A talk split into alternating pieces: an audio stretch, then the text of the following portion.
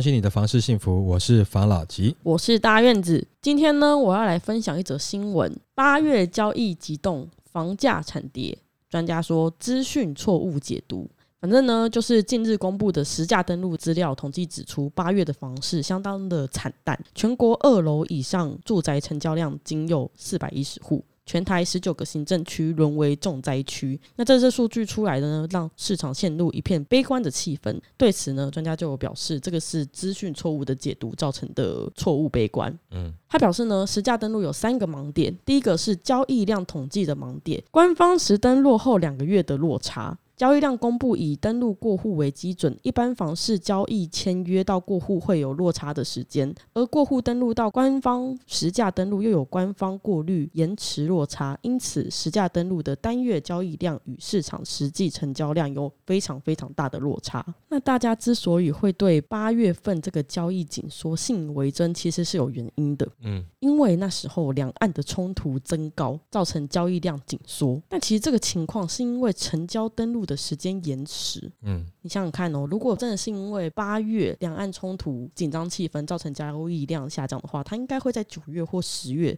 才会登录出来。嗯、对，那八月它反映的是不是就是七月的情况？大概六七月吧。六七月大家是都不喜欢签约，不是啊？六月份的时候是不是本来是要平均地权条例要通过嘛？原来如此。对啊，啊，那后来不是没有排进去嘛？所以那段时间也有一些观望啊。而且那个时候乌俄战争才刚开。始没有多久嘛，嗯，然后那个时候还在讲鸡蛋的事情嘛，对，啊，连鸡蛋都涨价嘛，所以那个时候有一个观望的气氛啊。你现在往回推的话，你应该就记得了。我现在记得了，嗯。那他讲的第二个盲点是高价物件登录的落差。他说单月统计会因为官方作业、资讯过滤等因素延迟公布时间，因此到月底甚至隔月统计数据会很少。那官方公布延迟的资料，往往落后达两个月才陆续补上去，数量会变动非常的大，平均房。房价差异性就会很大，尤其是高价成交资讯，往往官方审查会比较谨慎，就会出现单月巨跌的失真现象。这个问题呢，其实房地产相关从业人员已经反映多次了，也是目前官方在实价登录作业应该要积极改善的地方。嗯、那第三个盲点呢，是数据与事实不符的求证。单月房市的交易量与房价呈现的方式会因为过户时间递延落后而失真，因此单月统计仅供参考。最基准的应该要以季的统计为主。那这个专家有表示，实价登录已经满十年了，但资讯的揭露还是蛮不及时的。正确的揭露方式应该是百分之百及时，要统计分析房价指数时才会去头去尾。因此，实登是否确实，不应该因为官方人为的判断费时而延误登录的时间。嗯，然后这个其实也是提醒大家，因为如果没有很长的去研究实登，或是你没有长期的在这个市场上面研究的话，你很有可能就会被这种资讯误导，因为你没有去做一个比较长期的观看。对，但是这个实价登录有没有？刚刚讲到其中第二点，就是说官方他会把最高单价跟最低单价先删除嘛。那最高的当然就是主要是因为他怕炒作的手法嘛，低的可能是偏离市场行情嘛。嗯，那不管怎么样，既然它是实价登录了，干嘛还要人为筛选呢？反正你成交金额是多少，你就登上去。如果中间有猫腻的话，政府去查不就好了吗？干嘛人为筛检？嗯，你都已经讲是实价登录了，然后你又筛检成你要的数据给我看，那不是另外一种误导吗？哦，oh, 我先不管好或不好啦。你既然你的标榜是实价登录，那就是每一笔都实际登录上去。嗯，有问题的，你觉得有恶意炒作气氛的，你政府去查，而不是把这个资讯经过你筛选以后再给我看你想要我看的东西。你觉得什么样不好？你觉得什么样好？那这跟大陆有什么不一样？哦，一言堂。对啊，那等于说你要看那些高单价或是特别成交金额高的，或者是成交金额特别低的，你要怎么？你要翻墙是吗？是不是？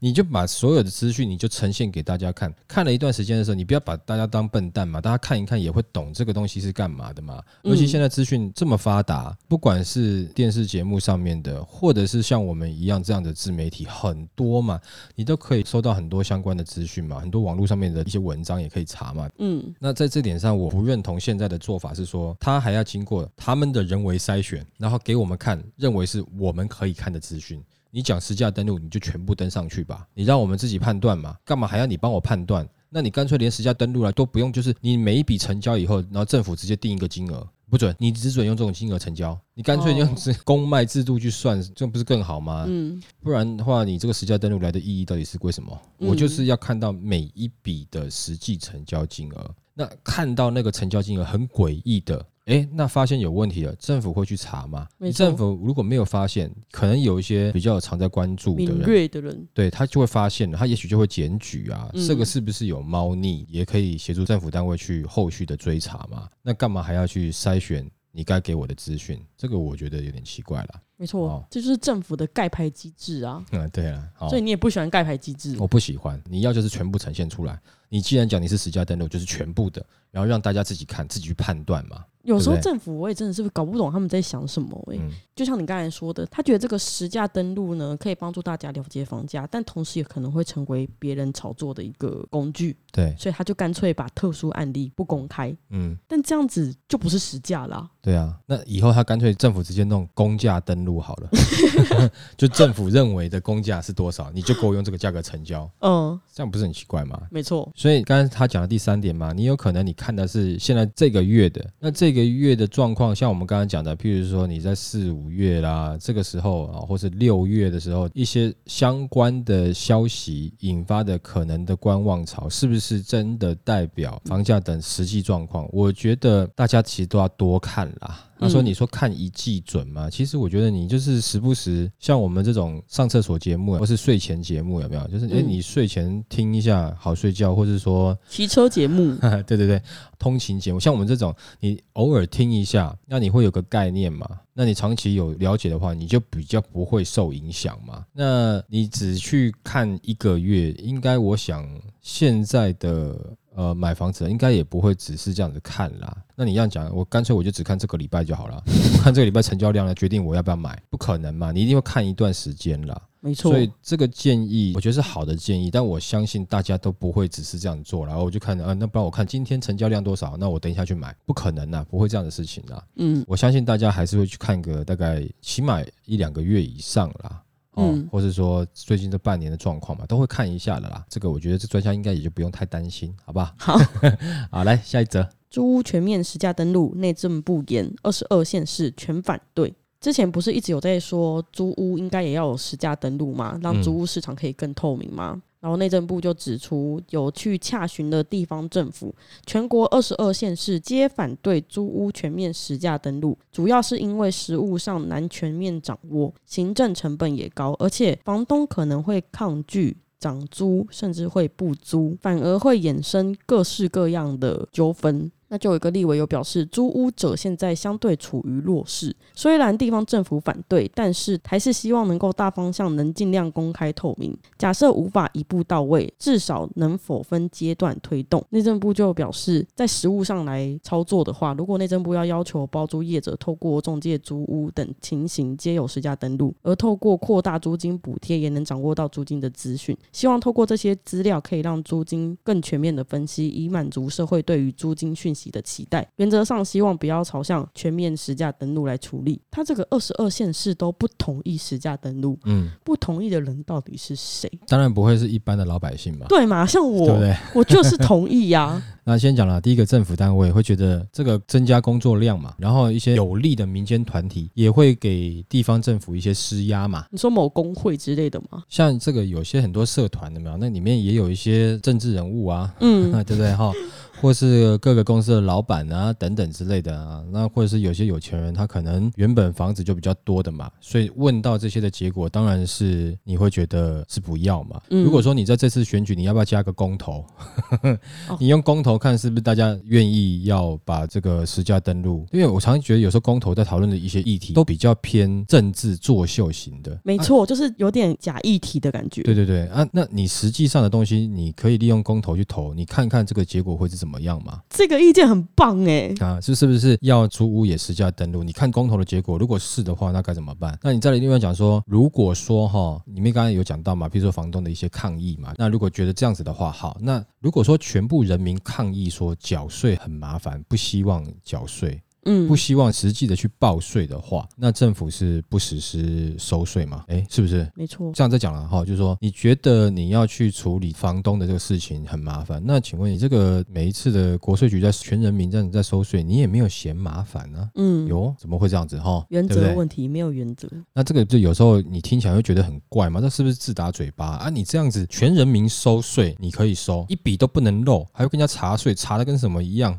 哇！你跟我讲说去把房东的所有东西实价登录，这东西会增加你很多的麻烦，行政压力到底压在哪里？压在他心里啦。啊，对，有可能啦。另外一个就是，如果说有人觉得这样子比较不好，不适合去这样做实价登录，导致要缴税的状况，那是不是我们应该每个人民说，那公司不要帮我报薪资，拜托，因为我也不想缴税。嗯，你去公投，搞不好应该大部分人都不想缴税吧？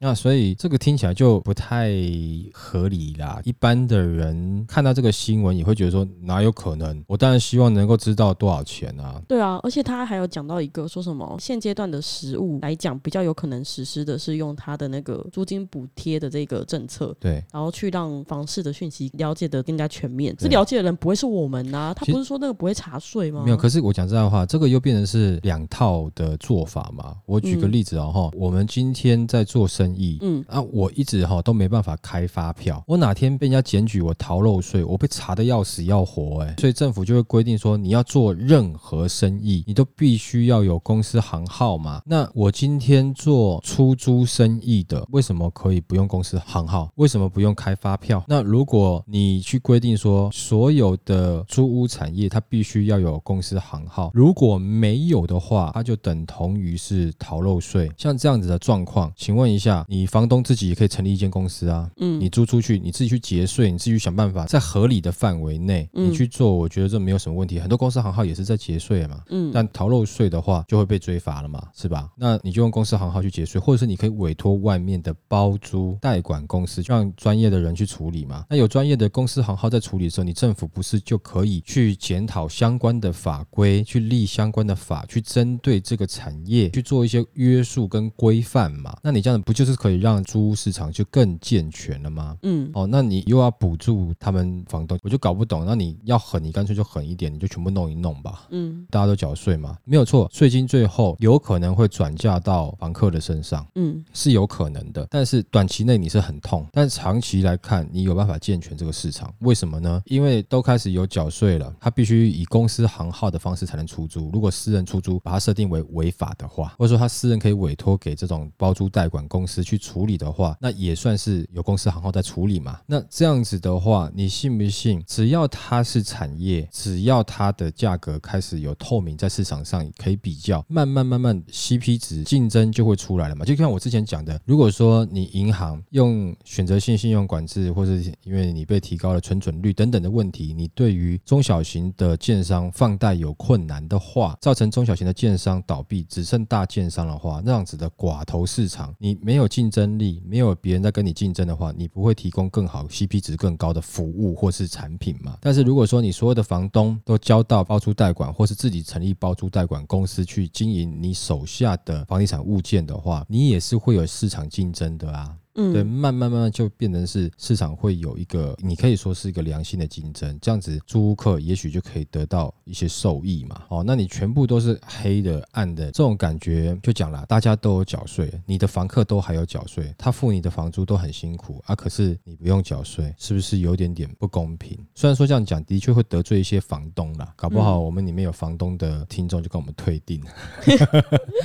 但也没有办法。就像我们上礼拜有讲到一些像房仲有。有人说，像年轻一代的房仲专业度不够嘛？嗯，但我相信啊，有专业度的还是很多啦。只是说现在市场氛围会有呈现这样的状况，有一些刚入行没有多久，房子就那么好卖，会变得是像这样子嘛？也许讲这些也会得罪一些人。可是事实上，你要这个东西长长久久跟远哦，我觉得最好还是把它变成是公司的模式去管理比较好啦。因为现在大家不讲，其实讲这话，它就是个未爆弹，它就是忍着。你哪一天如果说真的是租客哈？忍忍不住了，然后世代慢慢变化。那你有没有想过，未来房东会变成是大家挞伐的对象了，这种感觉就不好了啊。哦，那到时候再立出来的相关的法规会对房东友善吗？好像就不太友善了。嗯，我觉得与其这样子，不如早一点点，不用等到最后没办法哈，被你们压着脖子，然后立法来规范我们嘛。那我也赞成说，那你就早点就立法嘛，我们就照这样去缴税嘛，没有错。我的税金我一定会转嫁到租客的身上，但市场会慢慢竞争嘛，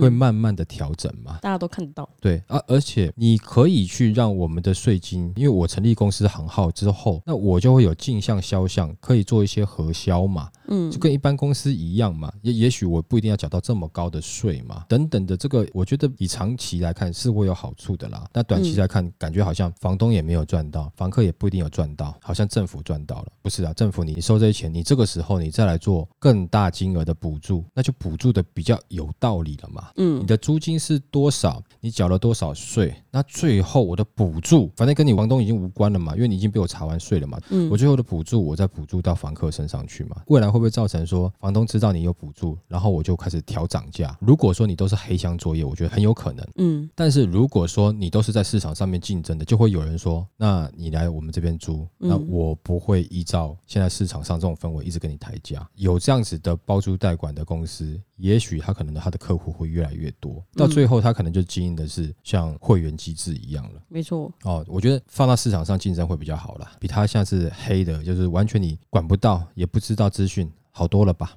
嗯，不要再逃避了。对啊，因为资讯落差常常就是被赚钱的地方啦。这我们讲过很多次嘛。没错。不管是什么时候要出新案或干嘛，就资讯落差嘛。那当所有的房东的资讯都不公开的时候，你就完全没有资讯，那你就是会有一个很大的落差了嘛。没错。好，来下一则。人人有房是假议题，专家批居住正义方向错误。反正就是这个专家认为，房市一直以来景气跟经济面是有高度的关联性的。嗯，在民国八十年初的时候，那时候台海的危机爆发，台湾正在面临产业外移呀、人口外流啊、资金离台呀等等这种窘状。对，所以当时房地产也因为反映了经济衰退的疑虑，所以房价大幅度的下跌。嗯，那如今呢，国内的经济前景蛮佳的，对，外销的订单也很多，产业持续进行扩厂扩产的计划。与此同时，房地产的市场也蓬勃的发展，是在反映台湾坚实的经济基本面。对，如果这时候政府还持续出手干预市场的机制，其实不是明智之举。对，那他就提到，市场人士认为政府一连串的打房手段是要为了实现居住正义。但这专家就问了，是不是每一个人都要拥有房子才是居住正义？嗯，如果你拥有房子，但是这个地方环境很差，建筑的用料不安全，还要背负重重的房贷，不如由政府来做庄。民众需要住到好房子，而不是买到好房子，所以他呼吁政府应该要在各地乡镇好好盖社会住宅，而且要盖的比建商还要好，让民众可以以低廉的租金来住到好的房子。嗯，那他有在强调，台湾地狭人稠，土地的资源也相当稀缺，市场持续面临缺工。供缺料、供料双涨的情况，造成房屋的造价成本本来就蛮高的，房价其实没有什么下跌的空间。政府就算把建筑业往死里打，没办法达成政府所谓的居住正义。嗯，哎、欸，他讲的蛮多，我也很认同、欸。哎，这跟我之前讲的居然是一模一样哈。原来你是专家，我不是，应该讲说我跟他一样，好不好哈？呃、先讲第一个，就是他刚讲一个看法，到底居住正义是让人人有房住，还是人人有房买啊？应该是人人有房住。我其实，在看到这个专家跟听到你们讲这件事情之前，我也觉得居住正义就是人人有房买。对啊，那重点应该是人人有房住吧？对啊，住的安全，住的舒适。对，因为所以就等于说是把这个居住正义，它应该是住，把它导向成人人有房买了，这个观念是有点怪的，变成购物正义。对，这个就很奇怪。那我先讲第一个，他讲说房市跟景气是有关系。如果你现在是看我们 YouTube 的话，哈，就哎，我们右上方看是不是放一个连结？我们之前有讲过这个景气跟房市相对应的关系嘛？我们那时候做大概三集嘛，所以呢，你用简单的理解，景气太好，大家有钱了，有钱的时候想要干嘛？想要买东西嘛？啊，有的人去买奢侈品啊，啊，有的人去旅游啊，但也有的人会拿这些钱来投资啊。那投资的话，股市是一个投资的方式嘛？那可以短期赚钱嘛？那再来，华人都喜欢有土私有财，那我也投资一间房子吧。嗯，都是因为这样，所以景气好。的时候，房地产市场就是会好啊，这没有错啊。嗯，那或者是说，像最近的状况是，呃，因为之前美国 QE 的就很多热钱的状况嘛，你的借贷成本低了，那我可以拿到这个钱，我就是炒股啦。所以前段时间不管是股市热，其实股市没有这么热，已经有一段时间了啦，对不对？嗯、但是这几年股市超级热嘛，超热的、啊，好像不管怎么样，入市都会有钱赚。对啊，包含很多年轻人，很年轻的二十出头就开始炒股啦。年轻股神。对，那还有什么之前的币圈，对，然后还有 NFT，嗯，这些东西就一个个冒出来嘛。其实房地产也只是其中一个嘛，就是借贷成本低了，但身上有点钱想做投资，嗯啊，所以说在景气好的时候会有炒作现象，这我们是已经知道的了嘛。所以在这个时间点也是因为炒作的现象嘛，嗯，好，再来呢，房价本身它不便宜，对啦，它本来就不便宜嘛，因为它关系到土地还有包含营建成本嘛，它电路的资金本来就高嘛，那不然你将地主土地全部收归国有的话，那你房价可能就会便宜比较多啦，没错，是吧？那这个他后面谈到住才是真正要解决的问题，而不是买是解决问题。嗯我举个例子哦，如果你今天在这边可以租房子，我这边租了五十年，五十年之后我付出的总租金比我旁边那个买的总金额还要低的话，那有的人就会选择租啦，有的人会选择买的嘛。嗯，那选择买的好处是什么？虽然我付的钱比我隔壁的邻居来的贵，来的多，我们住同样一栋楼嘛，只是左右边两邻居而已嘛。但是我拥有这个的产权，也许我未来做贷款的时候，我可以利用它来做一个额度的提升。或是利息的降低嘛，但是如果我没有要用到的话，那我不是租也可以吗？而且我搞不好付的钱比较少嘛。嗯，那这就回到了你要让整个住的市场是好的，你不只是让人家人人买得起房，其实让人人有的房子可以租得起也是可以的啊。包含我们刚刚上一集有讲的，你是不是要让这个租屋透明化嘛？然后让它必须要有公司行号嘛，行业化嘛？那这样子的话，你不就是健全了住的市场了吗？嗯，你看嘛。食衣住行嘛，那我们用行来讲好了，好不好？嗯。也不是人人都有车啊，那有很多人也是做捷运啊。我让你有办法完成行这件事情嘛？移动这件事情嘛？我有高铁啊，我有捷运，我有计程车，那些都不是你的啊。你不一定要买车啊。你想想看，年轻刚到台北的人会在台北市买车吗？不会。但是他在台北市，他却想买房子。但是他可能还在租啦，但是他会想买房子嘛？他会觉得说啊，我在台北市，我不一定要买房子啊。捷运交通这么的方便的时候，我就不需要一定要自己。有车了嘛？嗯，没错，因为你行的问题被解决掉了嘛。嗯，那如果说我在台北市来讲好了，我到处都有房子可以租。啊，那我的租金又是健全的，这样子的话，我住的问题被解决了，我一定要买房子吗？好像也不一定哦。但是有个问题，他说人人都有房子可以租，但是房东肯吗？或是说那个价格会不会很高啊？但第一个，你先让这个租屋市场完整化嘛，然后另外一个，跟我之前讲的完全是一样的，就提高多一点点的社会住宅嘛。嗯，你不要盖得烂烂 low low 的嘛。我们之前是不是有讲过，建商都会秀赔，就会在意自己房子盖的好不好。嗯，那你应该，你都政府出来盖，哎，你是全台湾，你政府选出来，你这就是精英分子嘛？你怎么会盖的比建商那几个人弄出来的还要差呢？哎，你这是全台湾最好的精英分子，哎，你怎么会把房子盖更差？你应该盖更好啊！你也秀回嘛？譬如说啊，今天是民进党执政，民进党盖的社会住宅就是这个样子，你看多屌！党就走文青风，对啊，它可以譬如说整栋大楼外面有没有？就是用一些直升墙嘛，绿色哇，整栋大楼绿绿，不是很高兴？国民党就整部都是玻璃，然后反映着那个蓝天。哎，对对对对对，嘿，那就做商办，你懂我意思吗？就是哎，你会觉得哦，哎哎，国民党盖的也不错哎哦，然后这个民进党也盖不错哎，民众党也可以盖啊，嗯，就大家来盖嘛，秀回看谁盖的好嘛。盖完了以后，你不用太贵的钱去出租，我盖的又好，但是我解决租的问题了。那是不是大家都有可能会来跟我租？那就不一定每个人都觉得买房子是唯一的路啊。政府你要去解决住的问题，而不是解决买房的问题啊。他在讲的，我十分认同啊。嗯，哦，那如果说真的看到这个问题的核心，让住的市场健全。除了买，包含租，政府提供的租，比如说我今天的公共的交通运输，我有政府的，不管是捷运、高铁哦，或像有的会有什么轻轨，那公车我也有民营的计程车，接下来才是一些自有车嘛。那这个是一个健全的市场嘛，住的市场应该是这样子啊。你有政府提供的社会住宅，那社会住宅也是盖好的社会住宅啊，是不是？也有一些是民间的。房子嘛，也有些私人房东的出租嘛。那你这样不是市场就完整了？也就是说，我不一定要把所有的钱、毕生的积蓄拿去买房子喽。那你觉得这样子好不好呢？其实，在另外一个层面来看，我是不是有多了一些钱？我是不是还是想要创造自己的财富？我有可能投入在股市或是房市，但是我现在是不是多一个选择？我也许可以投资在其他产业。嗯，那是不是有机会让台湾的一些产业转型更快，或是一些小公司能够慢慢发展起来？像国外有很多新创公司，那他们可以融资得到一些钱哦，有些一些新的概念，哎，结果造成了经济的发展嘛。嗯，那台湾没有啊，台湾我们有点钱，不是丢股市丢房市啊。对，这个股市房市是在台湾内赚自己的钱啊，没有股市可能是。有跟国外，但是房市可能是台湾内赚自己的人的钱嘛，嗯，但是你有没有办法去资助一些其他的创意产业，为下一代他们搞不好可以哇，以后台湾是元宇宙里面最强势的国家。嗯，对，这种数位化转型东西，其实我觉得台湾蛮厉害的嘛。没错。那你解决了这个问题，不就好了吗？我们之前讲，也许会有些人不认同，这位专家也因为他也是大咖嘛。嗯，他也这样讲，我觉得你看，其实应该蛮多人会觉得说，你真的要解决住的问题，你这样提供就好了。那接下来，你政府的房子，你可能你盖好了以后，你可以委托外面的包租代管公司去经营，也可以啊。嗯，然后或者是你们政府自己有单位经营也可以啊。嗯，那不管怎么样，你把它当成是你在行的市场就好了嘛。好，那这样子不就没有问题了吗？那我人人都有房子住，我有点钱我买，我钱少一点点我租，但是不会因为我钱少我就住在垃圾堆里面。嗯，没错。好，我还是有的租，只是说我没有拥有这间房，但是我可以一直租租到我死为止啊，对不对？是吧？而且到时候你等到他真的是租到死了以后，你政府要都更，你喊都跟就都跟，房子是你的嘛。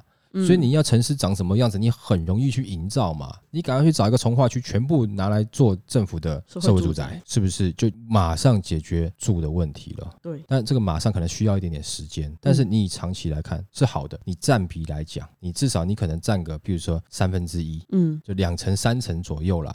是你可以让这个社会住宅去使上力的嘛？另外的三层四层可能是买房子的市场嘛？那另外的两层三层可能是民间的一般的房东的出租嘛？但一般的房东出租，它最好也是完整化，变成是归到这个产业内去嘛？比如说包租代管啊，或这样子的产业里面去嘛？那你这样不就完整化了？就不好吗？其实蛮好的啊。那如果朝这样去解决，我相信这个问题应该是有解决的希望的。嗯，而且方式好或坏，政府要控制，你政府都有能力。去掌控了，因为这关系到你今天释出的社会住宅到底量多少。嗯，如果说你想要刺激买房的，那你就供给少一点。嗯，那如果说你觉得要房市降一下，你就供给多一点点啊，你就可以平抑这个房价的问题啦。你有这样的能力了吗？嗯，好吧，这个如果可以的话，但也希望政府单位参考一下下。没错，好，好吧，那我们今天就分享到这边喽。好，好，谢谢大家收听这一集的房老吉，拜。